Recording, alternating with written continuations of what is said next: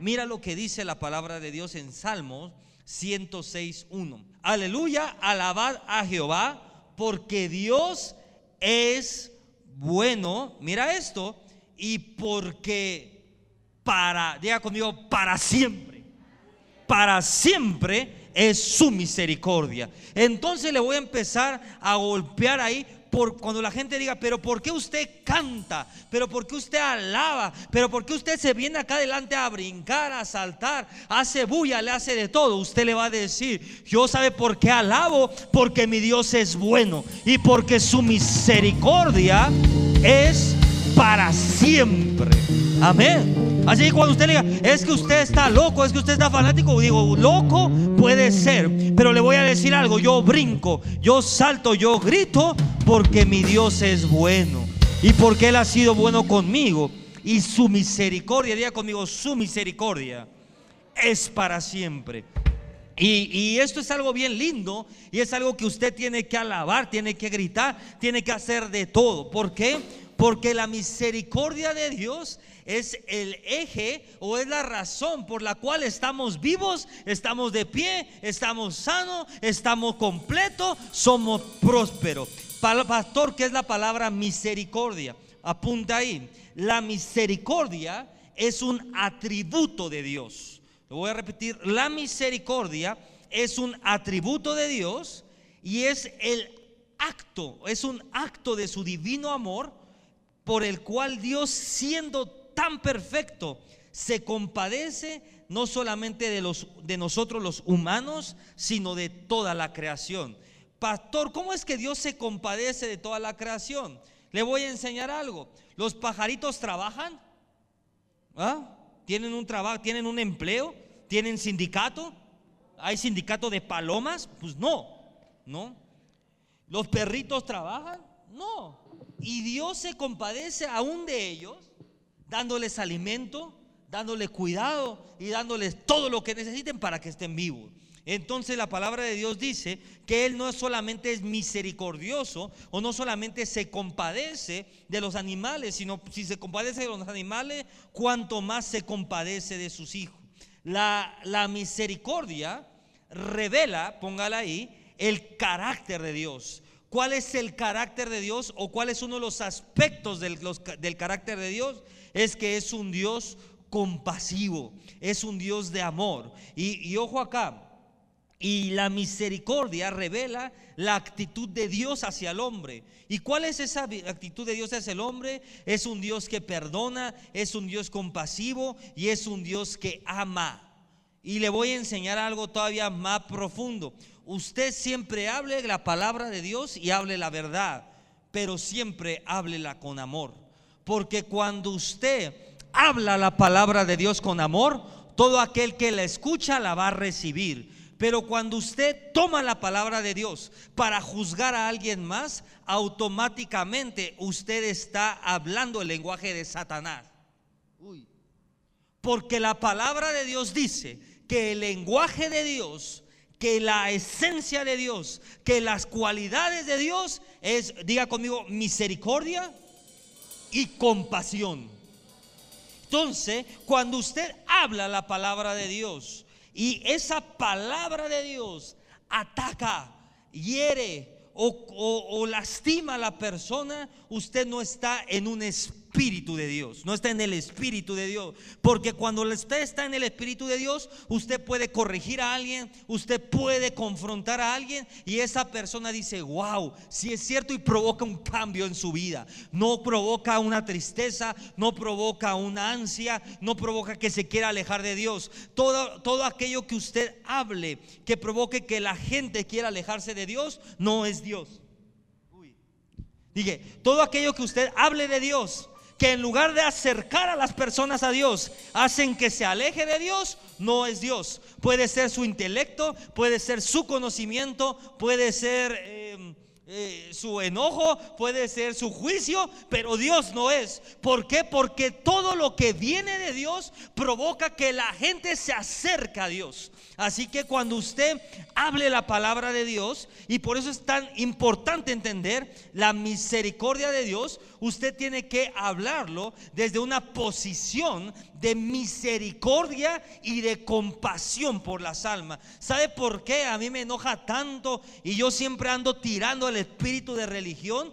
Porque me compadecen las almas. Me duele que haya gente enferma en una iglesia. Me duele que haya gente que no sale de la pobreza por años, por generaciones en una iglesia. Me duele que haya gente oprimida en una iglesia. Y cuando usted hay un dolor en su vida, ese dolor es una compasión por las almas. Y es por eso que usted habla con la verdad, pero siempre desde el amor. Y, y muchas veces va a lastimar o va a no, no lastimar, a confrontar a muchas personas que, que no les gusta eso, pero a muchas otras las va a afirmar y las va a acercar a Dios. Así que le voy a enseñar algo. La misericordia de Dios es una cualidad de Dios, revela un aspecto del carácter de Dios y es una actitud de Dios hacia el hombre.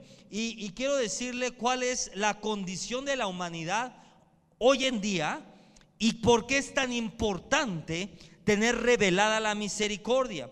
Vamos a Romanos 7:24. Mira lo que dice la palabra de Dios en Romanos 7:24. Miserable de mí. Uy, uy, uy, uy, uy. ¿Quién es esto escribiendo? Es el apóstol Pablo diciendo, miserable de mí. ¿Quién me librará de este cuerpo de muerte? Esa es la condición humana. ¿Cuál es la condición humana hoy en día? Y desde Pablo es la misma condición. Una condición, diga conmigo, miserable. ¿Qué es una condición miserable? ¿Cuánta gente no tiene, no tiene propósito en su vida?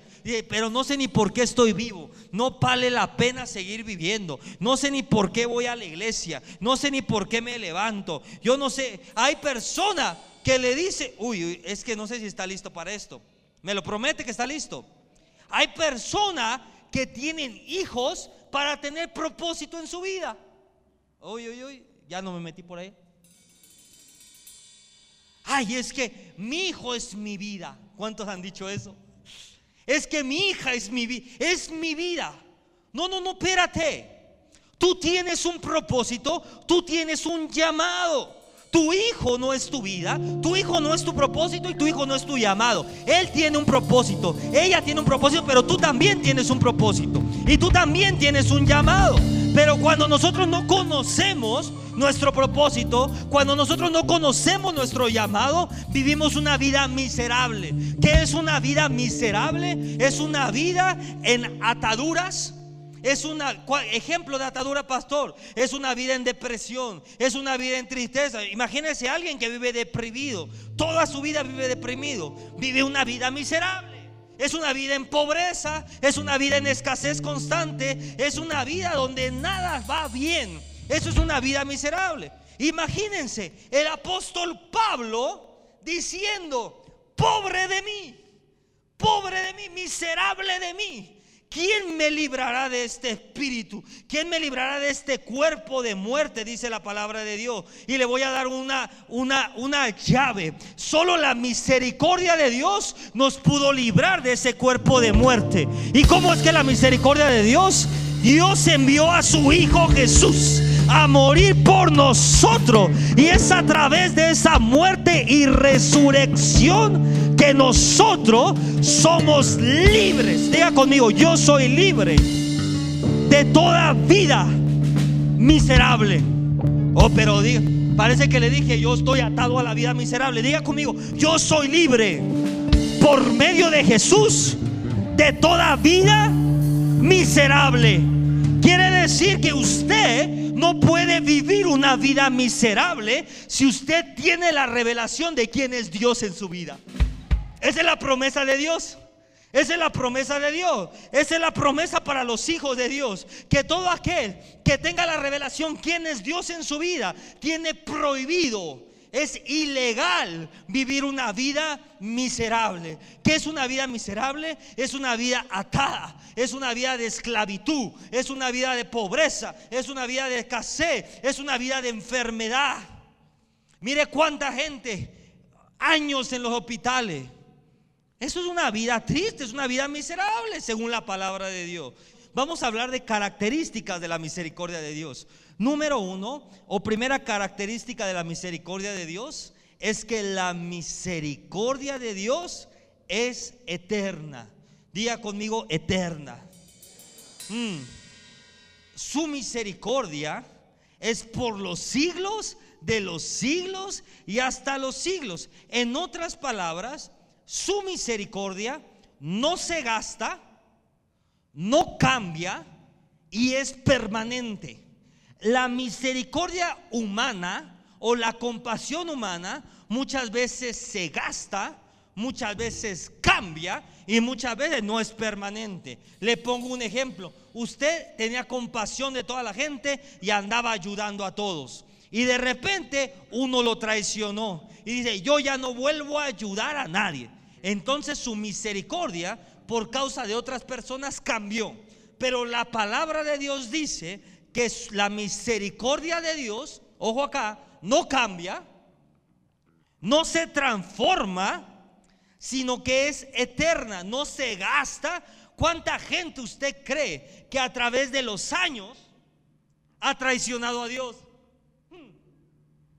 Y usted se queja que porque Lupita se, le, se llevó la tanda. ¿Cuánta gente usted cree que haya traicionado a Dios en los siglos de los siglos? Miles, millones, trillones de personas. Y aún así, la misericordia de Dios no se gasta. Dios sigue diciendo, yo soy misericordioso con mi pueblo, yo soy misericordioso con mis hijos, yo sigo siendo el mismo. Mi misericordia es eterna, mi misericordia dura por los siglos de los siglos, de los siglos, de los siglos, de los siglos. Miren, usted, usted sabe la historia del holocausto judío. Murieron en la Segunda Guerra Mundial, murieron millones de judíos, millones. Eh, eran quemados en hornos y cosas terribles. Imagínense cómo se sentía Dios. Su pueblo estaba siendo torturado. Y aún así, si cualquiera de esos nazis se arrepentía, la misericordia de Dios los alcanzaba. Eso es la misericordia de Dios. Y de repente yo veo personas señalando, diciendo, es que por causa de que tú, ¿cómo? ¿Cómo? La misericordia de Dios en nuestra vida desaparece en el momento donde olvidamos de dónde Dios nos sacó. Hay tanta persona que se envuelven tanto en Dios, en la palabra, en el conocimiento de Dios, que ya se les olvidó de dónde Dios los sacó. Pero cuando tú no se te olvida de dónde Dios te sacó, tú dices, ay mi hermano, yo estaba peor que tú y Dios me sacó adelante. Por lo tanto, aquí está mi mano, aquí está mi brazo, ven porque yo te voy a ayudar. Mm. Mira esto, Salmos 103, 17. Salmos 103, 17. Me encanta esto. ¿Dónde dice, pastor? que la misericordia de Dios es eterna, mira lo que dice la palabra. Mas la misericordia de Jehová es desde, desde la eternidad hasta la eternidad. Mira lo que dice la palabra sobre los que le temen. Y su justicia sobre los hijos de los hijos. ¿Qué quiere decir esto? Póngala ahí. La, misericordia como tal no es eterna, pero el que la posee es eterno. Por lo tanto, la misericordia de Dios se vuelve eterna. ¿Y qué significa la palabra eternidad? Póngala ahí. Eternidad significa que no tiene principio, que no tiene fin, que siempre ha existido y que siempre es. Lo voy a repetir. La palabra eternidad significa que no tiene principio, que no tiene fin, que siempre ha existido, ojo acá, y que la misericordia es, póngale en negritas y rayado, la misericordia tiene que ser en nuestra vida un presente continuo. ¿Qué quiere decir esto, pastor? Usted no puede decir, ay, es que yo, Dios está trabajando conmigo para que algún día tenga misericordia. No, no, no. La misericordia es en el ahora. Dios tiene misericordia en el ahora porque la misericordia está en un ámbito de eternidad. En otra, dice la palabra de Dios, la misericordia de Jehová es desde la eternidad hasta la eternidad. ¿Qué quiere decir esto? Que la misericordia opera en el kairos. ¿Cuál es el kairos? El kairos es donde todo es. Le voy a enseñar algo, iglesia. Antes de que usted peque, Dios ya perdonó ese pecado. Le voy a enseñar algo. En el kairos, antes de que usted, usted vive en el cronos. El cronos es el tiempo. Antes, usted en el cronos está el pecado, está ideando cómo hacerle, cómo hacer la tranza. Mm. Pero en el, eso es el cronos, pero en el kairos, antes siquiera que haya llegado el pensamiento a su vida, ya está el perdón establecido. La misericordia de Dios ya está establecida. Entonces, por eso es que cuando yo oigo a, una persona juzgar a otra, es como si me pusieran un cohete ya sabe dónde. Y me enojo y me... Porque de repente yo digo, pero espérate. Lo que no entiende es que tú estás juzgando desde el cronos. Porque si vivieras en el Kairos, tú ya sabrías que antes de que la gente cometa pecado, el perdón ya está establecido. En otra palabra, antes siquiera que usted le pida perdón a Dios, antes siquiera que usted se arrepienta de sus pecados, Dios ya lo perdonó en él. Porque su misericordia es eterna. Quiere decir que la misericordia no tiene, ya lo dije, no tiene principio, no tiene fin. Y si su misericordia no tiene principio, y no tiene fin, viene la segunda característica de su misericordia. Y es que la misericordia de Dios no tiene límites. Diga conmigo, la misericordia de Dios no tiene límites. Pastor, yo creo que sí tiene límites, pastor. ¿En dónde dice eso, pastor? Salmo 108, 4. La misericordia de Dios es tan grande que no se puede describir. Mira lo que dice la palabra. Porque más grande que los cielos es tu misericordia y hasta los cielos tu verdad. Mira los cielos. Agarre su, su metro de cinco metros. ¿De cuánto miden los metros? ¿Cinco metros? ¿Ocho metros? ¿Tres metros? Agarre su metro de tres metros, de ocho metros y pongas a, mirar a medir el cielo. Le voy a decir algo, no vas a ver ni por dónde empezar. Así, ¿cómo lo mido? ¿Para los lados, para arriba, para, dónde? Eso es la misericordia de Dios. La misericordia de Dios es tan grande. Y por eso, usted me ve a mí y dice, mucha gente que está cerca de mí me dice, es que ¿por qué es tan buena onda el pastor? Le hacen de todo y ahí sigue confiando en la gente. ¿Sabe por qué? Porque cuando el Espíritu Santo está en ti, la misericordia de Dios está en ti. Y usted tiene que decir, si a mí o si en mí Dios creyó, si, en, si, en, si a mí Dios me perdonó, si a mí Dios me restauró, sin merecerlo, ¿por qué no lo haría con el otro? El religioso dice eso no puede pasar, pero el remanente dice, si a mí Dios me transformó, Dios puede transformar al que sea. Si a mí Dios me liberó, Dios puede liberar al que sea. Si yo estoy parado en este lugar, cualquier persona puede ser sanada. Eso es Dios. Esa es la misericordia de Dios. No se te olvide. En el momento que se te olvida de dónde te sacó Dios, en este momento te volviste. Uy.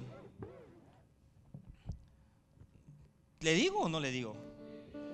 Cuando se te olvida de dónde te sacó Dios, en ese momento te volviste un tirano. Y es por eso que usted ve hombres, mujeres en posiciones de, de autoridades espirituales siendo tiranos ordenando y se hace esto y no me importa y no sé qué y tú no sé y exhibiendo a la gente en el altar. ¿Qué es eso? ¿Sabe por qué? Porque se les olvidó de dónde Dios los sacó. Porque cuando tú sabes de dónde Dios te sacó, tú dices, uy, no es la persona, es el espíritu que está operando en esa persona. Y nomás que entre Dios, que le libere ese espíritu de Jezabel, que le libere ese espíritu de control, de manipulación, de soberbia. Y yo ya puedo ver que el que se va a levantar va a ser un hijo, una hija de Dios, una persona que va a transformar este país. De esto se trata Dios. Eso es lo que Dios vio en mí. Digo, este es un soberbio de lo peor. Este es de lo peor. Pero no más que mi misericordia lo alcance. No más que yo lo libere el espíritu de soberbia. El espíritu de... Oh, yo lo voy a levantar. Y si Dios lo hizo conmigo, ¿por qué no lo haría contigo? Dile al de al lado, si Dios lo hizo conmigo, pero dile al de al lado, si Dios lo hizo conmigo, Dios lo puede hacer contigo. Si Dios me prosperó, Dios te puede prosperar. Si Dios me liberó, Dios te puede liberar. Si Dios me transformó, Dios te puede transformar. Si Dios me ha puesto en este lugar, Dios te lo puede hacer también a ti. Porque su misericordia es para siempre. Dije para siempre. Diga conmigo, su misericordia es para siempre. Pero dígalo, su misericordia es para siempre y para con todos. No es que unos sí y unos no. Todo aquel que quiera accesar a la misericordia de Dios es para todos. No hay VIPs. No hay VIPs. Usted no tiene que pagar. Porque la misericordia de Dios es para todos. Porque la misericordia de Dios es para siempre. Para siempre. Mira lo que sigue. Urre poco ¿Cómo, ¿Cómo usted puede explicar la misericordia de Dios en su vida? Es más, se lo enseño en español para que tenga la revelación. ¿Qué hizo Dios por usted cuando usted estaba hundido? O como diría mi abuelita, cuando andaba en la quinta. ¿Mm? ¿Sabe lo que es andar en la quinta? Andar de la fregada, pues. ¿Qué hizo Dios por usted? ¿Qué hizo Dios por usted cuando usted estaba a punto de morir? ¿Qué hizo Dios por usted cuando usted estaba enfermo? ¿Qué hizo Dios por usted cuando usted no tenía ni un centavo para llevarse un pan a la boca? ¿Qué hizo Dios por usted? ¿Qué hizo Dios por usted cuando usted le dio la espalda y aún así Dios lo libró de la muerte? ¿Qué hizo Dios por usted? Yo no sé cuántas personas pueden decir en este lugar, Dios me ha librado de la muerte. Dios me ha librado, pastor, de, de, morirme de hambre. Dios me ha librado, pastor, de perder mi familia. Dios me ha librado, pastor, de la pobreza. Dios me ha librado, pastor, de la crisis. Dios me ha librado de tanto. Bueno, ¿cuánto puede decir Dios me ha librado de tanto? Pero con certeza que usted diga, pastor, levante su mano. Dios, yo puedo testificar que Dios me ha librado. Bueno, si Dios lo ha librado, usted experimentó la misericordia de Dios. Esa es la misericordia de Dios. Y si Dios lo ha librado a usted, es porque Dios quiere usarlo a usted para librar a más personas a su familia, a sus amigos, a sus vecinos. Si Dios dije, lo libró a usted de la muerte, Dios te quiere usar para librar a otra persona de la muerte, de la pobreza, del divorcio, del pecado, de la iniquidad. Esta es la misericordia de Dios. Esto es Dios. Esta es la misericordia. Pero ¿por qué Dios es tan bueno conmigo, pastor? ¿Sabes por qué Dios es tan bueno conmigo, contigo? Para que tú seas bueno con los demás. Dije, ¿sabes por qué Dios es tan bueno contigo? Para que tú seas bueno con los demás. Hay personas que les empieza a ir bien. Y a mí me va muy bien. Yo no me junto con la chusma. Dios te bendijo. Dios te está liberando. Dios te está sanando. Dios te está restaurando tu familia. Para que tú seas un agente de restauración. Para que tú seas un agente de liberación. Para que tú seas un agente de bendición. Dios te bendice tanto. Para que tú seas... Dios es tan bueno contigo. Para que tú seas bueno con tu prójimo no se te olvide. Porque en el preciso momento donde usted deja de ser bueno con su prójimo, Dios deja de ser bueno contigo. Hmm. Dije, en el preciso momento que usted deje de ser bueno con su prójimo, Dios dice, yo fui bueno con él para que él fuera bueno con los demás. Pero si a él le gusta juzgar a los demás, hmm, pues yo lo voy a juzgar también a él. Pero pues, si a él le gusta, si a él le gusta ser soberbio con los demás, yo también voy a ser soberbio con él. Por eso es que la palabra de Dios dice que Dios voltea la cara de los soberbios. Porque Dios dice, si tú eres soberbio con los demás, pues yo también contigo. Me volteo. Dios es bueno, iglesia. Dios es bueno para que tú seas bueno. Dios es misericordioso para que tú seas misericordioso. Dios, Dios es. Era esto.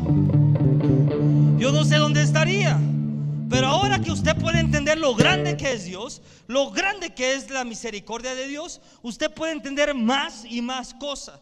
Póngala ahí, características de la misericordia de Dios. La misericordia de Dios prolonga la vida. Uy, la misericordia de Dios prolonga la vida. Se la pongo en español. Si no hubiese sido por la misericordia de Dios, ni usted ni yo estaríamos vivos hoy. La misericordia de Dios prolonga la vida.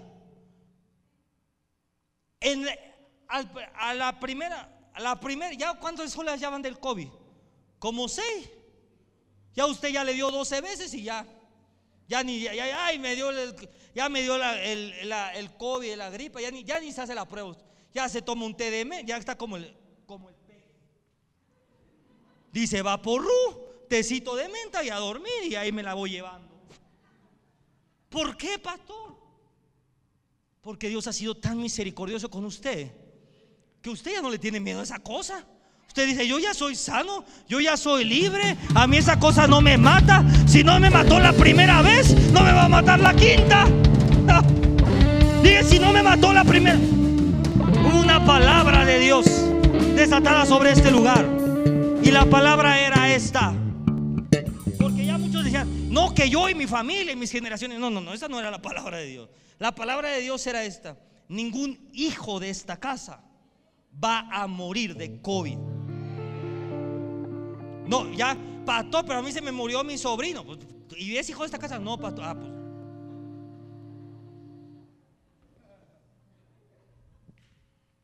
Yo no entendí muchas cosas, pero le voy a explicar algo. Uno no se puede hacer responsable por las puertas que abrió alguien más. Uno es responsable por sus propias puertas. Y le voy a decir algo.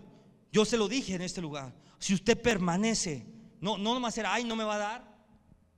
Le dije, si usted permanece en esta casa, permanece intercediendo, levantándose a la brecha, orando, alineado con Dios, yo le garantizo que usted no se va a morir de esto. Y al día de hoy, ningún miembro de esta iglesia ha muerto de esto. ¿Por qué, pastor? Porque usted lo dijo. ¿Por qué? Porque usted es muy usado. No, no, no, no, no. Porque la misericordia de Dios es grande.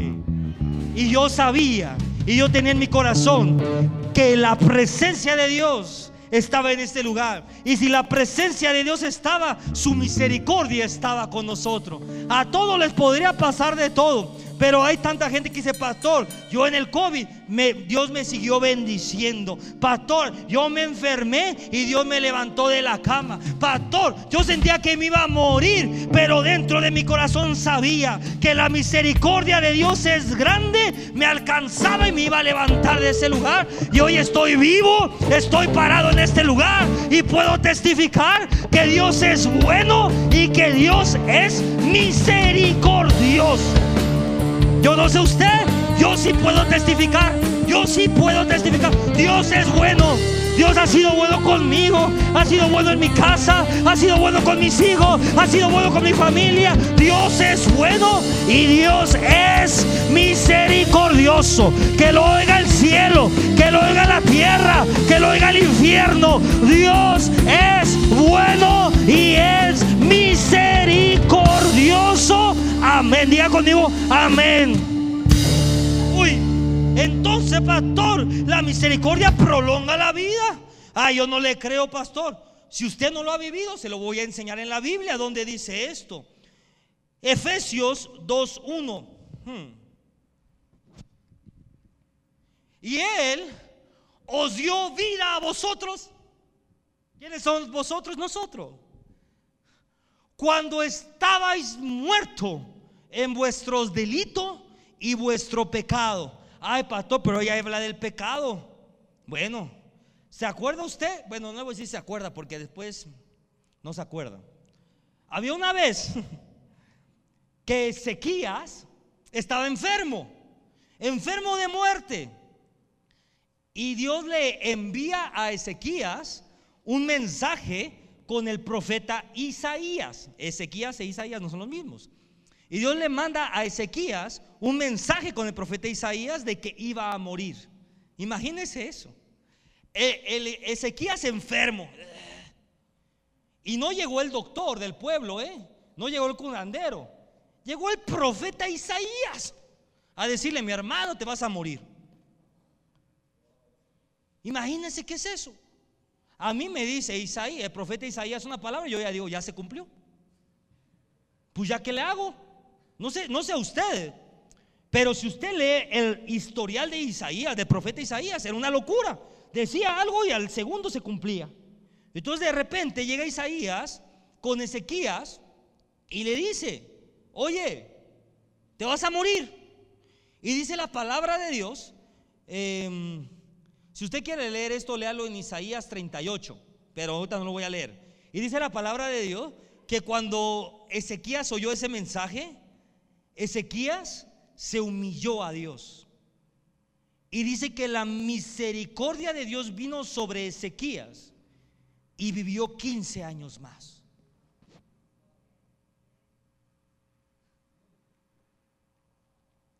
A veces yo no entiendo por qué hay personas que viven tantos años. Y hay personas que viven tan poquitos años. Pero he encontrado un común denominador en las personas que viven muchos años.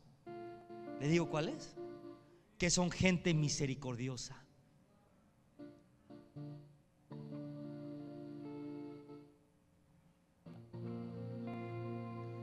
Que son personas que tienen compasión por las almas. ¿Se lo pongo más en español? Sí. No le voy a hablar de Billy Graham ni porque va a decir, ah, pues es Billy Graham, ¿no? Miren, le voy a hablar de mi abuelita que está aquí. No le voy a decir cuántos años tiene porque se enoja. ¿O sí puedo decir? Sí, pues da igual, ¿no? bueno, tiene muchos años. Más de lo que usted se imagina. Le puedo decir un, un parámetro, ¿no? ¿Más de 85? ¿Menos de 95? Ya no está tan grave ahí.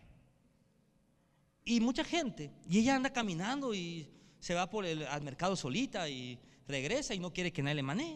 Y le digo, oye, pero ¿por qué no quieres que te contratemos un chofer? Y sabe qué me dice, es que cuando me voy caminando, voy saludando a toda la gente y oro por ellos. Y le llevo la palabra a ellos, al del pollo, al de la verdura. Tengo mi amiguita ahí que está enferma y tengo que ir a orar por ella. No se enferma. A todos ya les dio el COVID, menos a ella. ¿Cómo es que no se enferma? ¿Cómo es que no pasa? Es que la compasión alarga tu vida. Cuando una persona es compasiva con la gente, tienes garantizado que vas a vivir muchos años y vas a vivir muchos años de calidad no en un hospital, no tirado porque Dios dice, mi hija tiene que estar fuerte, mi hijo tiene que estar fuerte, tienen que estar firmes para llevar mi palabra, para orar por los enfermos, para liberar a los cautivos, tiene que estar fuerte, tiene que estar firme por causa de la compasión que hay en su corazón. Es por eso que la compasión por las almas ensancha tu vida. Usted no se quiere morir, tenga compasión por el prójimo. Tenga compasión por las almas. Por eso a mí me llena tanto cuando veo a, a, todos los evangelistas que yo sé que vienen desde lejos, que, que invierten dinero, que, porque ¿sabe por qué? Porque los mueve la compasión por las almas. Usted llega a ese hospital, ¿cuántos fueron conmigo al hospital? Llega al hospital y ve a la gente afuera Ve a la gente que diciendo es que mi hija de 16 años se metió una congestión alcohólica y puede morir. Es que mi hijo no sé qué tuvo un accidente en una moto. Tú dices es que mi corazón no puede con esto. Yo tengo que hacer algo por ello. Y es ahí cuando Dios dice, mi hijo tiene una compasión sobrenatural.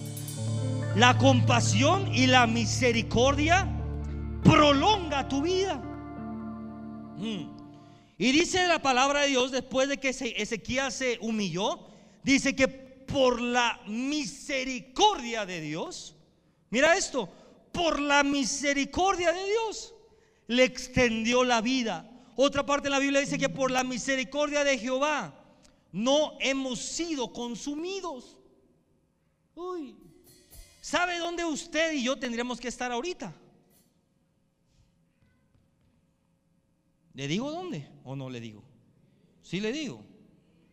En el asador del chanclas. Consumiéndonos. ¿Por causa de qué? Porque hemos pecado. Porque toda humanidad hemos pecado. Y ahí viene lo interesante. Y ahí viene la segunda característica de la misericordia de Dios. Póngala ahí. La misericordia de Dios perdona el pecado dije, la misericordia de Dios perdona el pecado.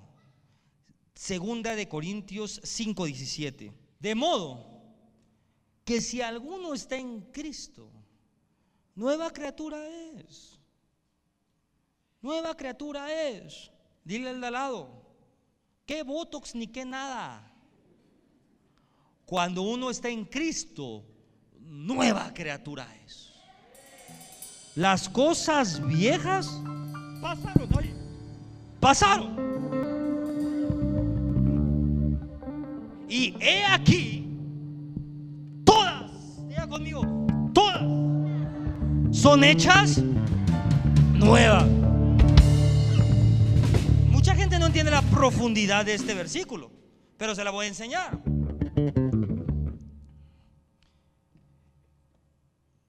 Su hígado, riñón, ¿qué es? Una cosa. Ajá, usted no lo había visto así. Su hígado es una cosa. Si usted tiene que buscar algo, un hígado es un sustantivo, ¿o no? Y si es un sustantivo es una cosa. De modo que si alguno está en Cristo, nueva criatura es. Las cosas viejas pasaron. Usted llegó con su hígado destruido. Pero llega a la presencia de Dios, levanta sus manos, dice Señor, toda cosa es hecha nueva. El hígado viejo se le va para allá. Viene y le pone Dios un hígado nuevo. Porque en la presencia de Dios, todas las cosas son hechas nuevas. Dice la Biblia que primero nueva criatura eres. Es de la tú como persona. Llegaste todo feo. Y ahora dice, oye, pero ¿qué te hiciste? ¿Con qué doctor fuiste? ¿Quién te, ¿Cuánto el Botox? Así te dice. para nada, mi hermano. Es que lo que ve es una nueva criatura.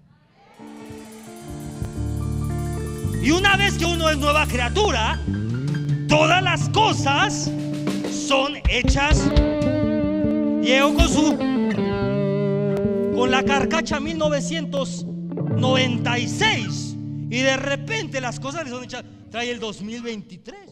Pero ¿qué es esto? Es que le voy a decir algo. En el momento que usted pasa a ser nueva criatura, automáticamente todas las cosas tienen que ser hechas nuevas.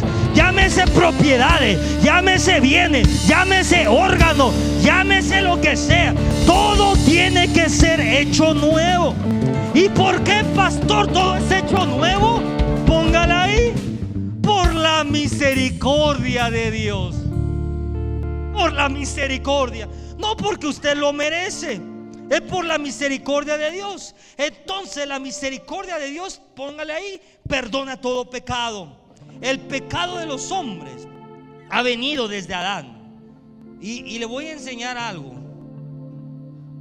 El pecado es la única cosa que mantiene al hombre fuera del cielo, al ser humano fuera del cielo. ¿Por qué, pastor? Porque el cielo es santo, porque en el cielo no hay pecado. Y entonces, pastor, ¿cómo es que nosotros entramos al cielo si somos pecadores? Miqueas 7:18 dice la palabra de Dios, que Dios como tú, que perdona la maldad y olvida el uy, esto lo voy a esperar ahí. Que Dios como tú, que perdona la maldad y que olvida el pecado del remanente de su heredad. Au. Mire lo que sigue después. No retuvo para siempre su enojo, porque se deleita en misericordia. Tú andas diciendo, ay, es que yo no me junto con la Eli porque hay pecadora. Pecadora. Si Dios mismo dice que retiene su enojo porque se deleita en su misericordia. Ojo, pero no abuses. Porque hay iglesias que hacen de este versículo una doctrina. Y no es así. Si tú amas a Dios, tú vas a hacer lo que está correcto para Dios. Pero la palabra de Dios dice que Él perdona la maldad, que olvida el pecado de nosotros y que, no y que Él retiene su enojo porque a Él se deleita, es, le gusta, disfruta la misericordia. Que Dios como Dios. Así dice, que Dios como tú. Que Dios va a perdonar el pecado. Y le voy a enseñar algo. Y apréndase esto de memoria y nunca caiga en la mentira del diablo. Ningún hombre, por más santo que sea, podrá perdonar tus pecados. Lo voy a repetir. Ningún hombre, por más santo que sea, podrá perdonar. Pastor, pero yo ya me fui a confesar 35 veces con el Papa y me dijo que mis pecados fueron perdonados y me bajó una lana. Pues nomás te bajaron la lana porque Él no puede perdonar tus pecados. ¿Mm? ¿Ya, ¿Ya se quedó en silencio usted? Ningún hombre por más santo que sea, pastor, pero eran de las carmelitas descalzas. No importa. No importa si andaba descalzo o no andaba descalzo. Ningún hombre sobre la faz de la tierra puede perdonar tus pecados. Solo aquel que derramó su sangre en la cruz. No importa qué tan santo sea. Ningún hombre puede...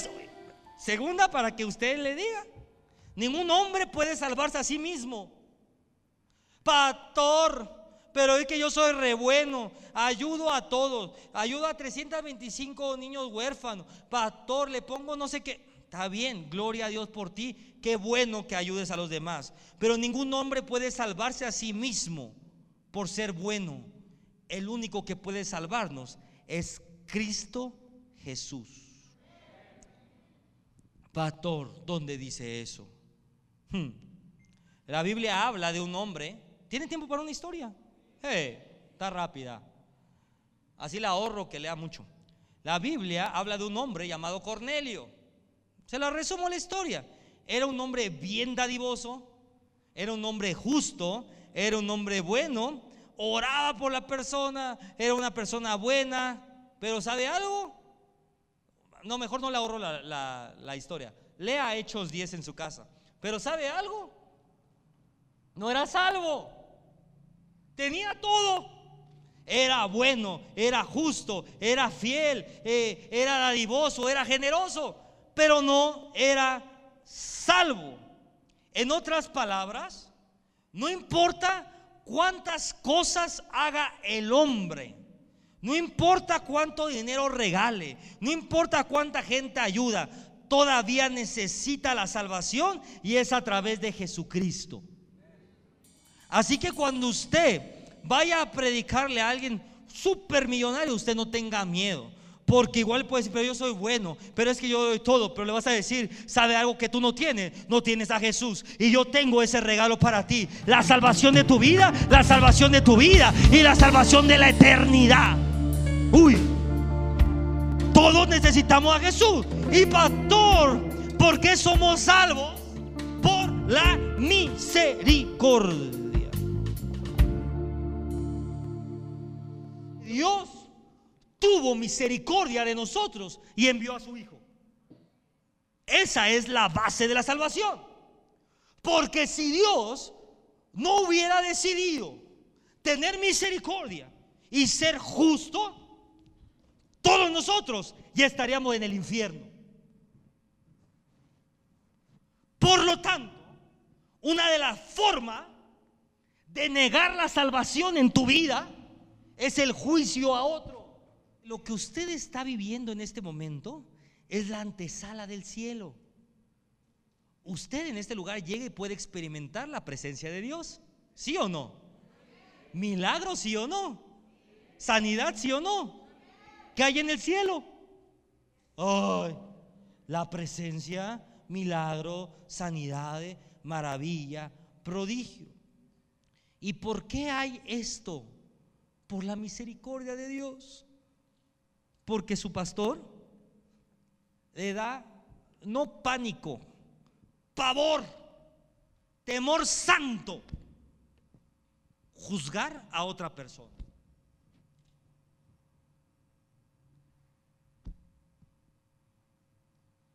Mucha gente no conoce el trasfondo de por qué alguien termina haciendo algo.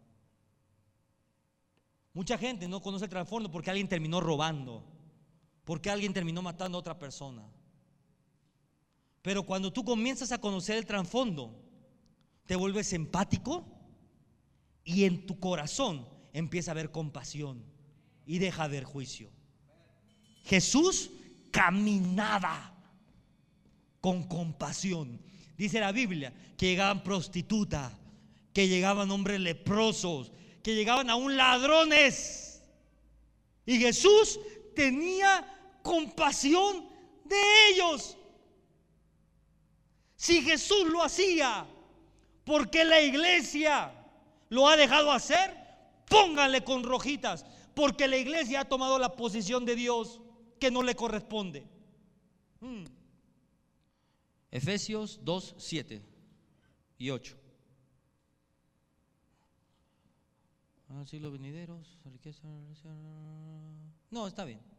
Porque por gracia, mira esto, porque por gracia sois salvos por medio de la fe, y esto no de vosotros, pues es don de Dios. En otras palabras, no somos salvos por obras, no somos salvos por sacrificio, no somos salvos por lo que hacemos, sino es por la gracia de Dios, por la misericordia de Dios y por la fe en Dios. Si usted dice, pastor, yo tengo fe, ¿cuántos pueden decir yo creo en Dios? Yo creo en Cristo. Si usted cree en Cristo y usted tiene fe, quiere decir que usted es salvo, ojo acá, por la misericordia y por la gracia de Dios. No es porque algo diga. Entonces, pastor, ¿qué quiere decir esto? Que si Dios nos salva por misericordia y por gracia, Dios espera que nosotros también seamos misericordiosos con el prójimo. Si Dios tuvo misericordia contigo, ¿por qué tú no tienes misericordia con los demás? Si Dios tuvo compasión contigo, ¿por qué tú no tienes compasión por los demás? ¿Y cómo es esto, pastor? Es que si usted, por la gracia de Dios, dice, yo estoy vivo, usted tiene que decir en este momento, entonces pastor, si yo estoy vivo, es por la gracia y por la misericordia. Y como estoy lleno del Espíritu Santo de Dios y el amor de Dios está sobre mi vida, lo que tengo que hacer es ir allá afuera y ser compasivo con toda esa gente que está enferma, que está cautiva, que está viviendo en una religión. Mi boca se tiene que abrir, mis manos se tienen que activar, todo lo que soy tiene que operar porque alguien fue misericordioso conmigo, porque alguien fue compasivo conmigo, porque alguien creyó en mí. Y si alguien creyó en mí, porque yo no lo voy a hacer por los demás. Eso es lo que necesita el remanente, que nazca la compasión por las almas. Si alguien creyó en ti, de lo más vil y de lo más preciado te sacó Dios. ¿Cómo tú no vas a hacer eso por los demás? ¿Cómo tú no vas a tener compasión por los demás? Eso es el remanente iglesia.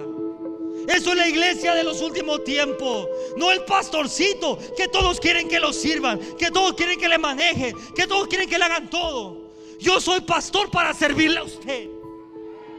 Y usted es hijo de Dios para servirle al prójimo, para servirle a los demás, para servirle a su familia, para servirle. Usted, la gente tiene que ver la misericordia de Dios en usted, la compasión de Dios en usted. Usted no vino para ser servido, ni Jesús vino para ser servido. Imagínese usted. Hmm, la Biblia dice, hmm, pero el que tiene bienes de este mundo, primera de Juan 3:17, cierro con esto.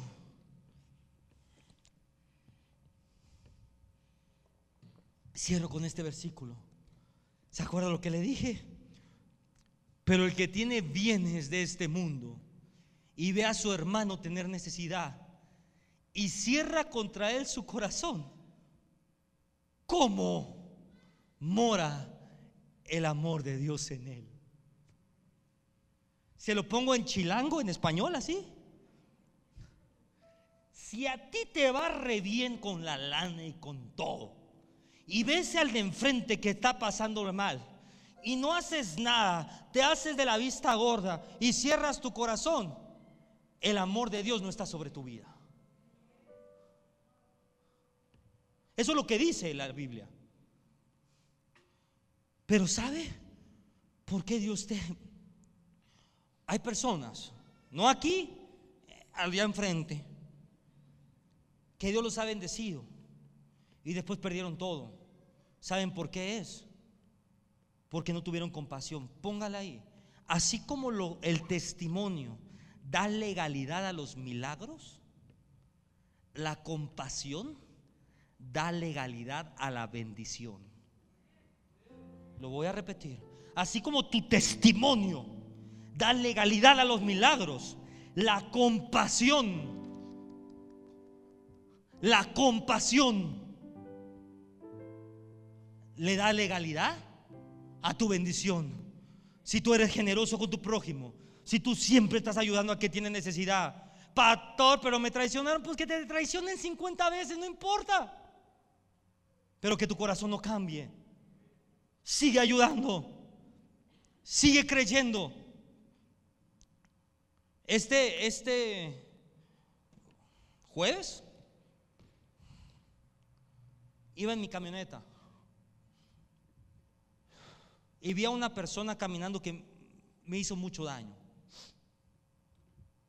Pero lo vi tan mal. Y yo le dije a, a Lari, llegando a mi casa, le dije, vi a esta persona y la vi muy mal. Y no sabe lo que me hizo. ¿ah? No le cuento. Pero hasta me andaban metiendo al bote por eso. Y dije Lari, lo tenemos que ayudar. Nadie merece estar así. Eso es la compasión, iglesia. Olvídate de lo que te hicieron. Olvídate de lo que te lastimaron. Olvídate de lo que te señalaron. Olvídate de lo que te ningunearon. Si Dios te ha bendecido tanto, es porque muchas veces a través de ese acto de compasión, Dios va a transformar la vida de esa persona. Es porque muchas veces, a través de ese acto de compasión que usted tenga, Dios se va a revelar a esa persona. Dios va a transformar el corazón de esa persona. Pero el que tiene bienes en este mundo y ve a su hermano necesidad, no cierre su corazón delante de él para que puedas decir, el amor de Dios está sobre mi vida. Y te voy a decir algo, cuando tú haces eso en el mundo natural, en el mundo espiritual, se desatan bendiciones tras bendiciones, tras bendiciones, tras bendiciones, tras bendiciones, tras bendiciones. Cierro. La generosidad, póngale ahí, la generosidad es la llave de la abundancia. Dije, la generosidad es la llave de la abundancia. Sea generoso, no se aflija, no se preocupe por por el dinero, no se aprecie, no, no, no sea aprensivo. Bendiga al prójimo. Si alguien tiene necesidad, den la mano, levántelo. Si alguien tiene necesidad de liberación y usted es libre, usted es libre para liberar al demás. Usted es bendecido para bendecir al prójimo. O si usted recibió una sanidad, usted recibió esa sanidad porque Dios quiere usarlo para sanar a los demás. La primera señal que Dios te quiere usar para sanar es que Dios te sanó a ti. La primera señal que Dios te quiere usar para que tú seas de bendición es que Dios te bendijo a ti. La, primera señal que Dios te quiere usar como un liberador es que Dios te liberó a ti. Si Dios ya te liberó a ti, es porque Dios te quiere usar para liberar. Si Dios te ha prosperado tanto, es porque Dios te quiere usar para bendecir al prójimo. Si Dios te ha dado es momento de voltear y ver y decir, tengo compasión de ti. Mira, sé salvo, mira, sé libre, mira, sé sano, mira, sé próspero. Yo te voy a ayudar porque la misericordia de Dios está sobre mi vida, porque el amor de Dios está sobre mi vida. Y si Dios me ha amado y si Dios ha sido misericordioso conmigo, yo sé que lo sé, que lo sé, que yo tengo que ser con los demás.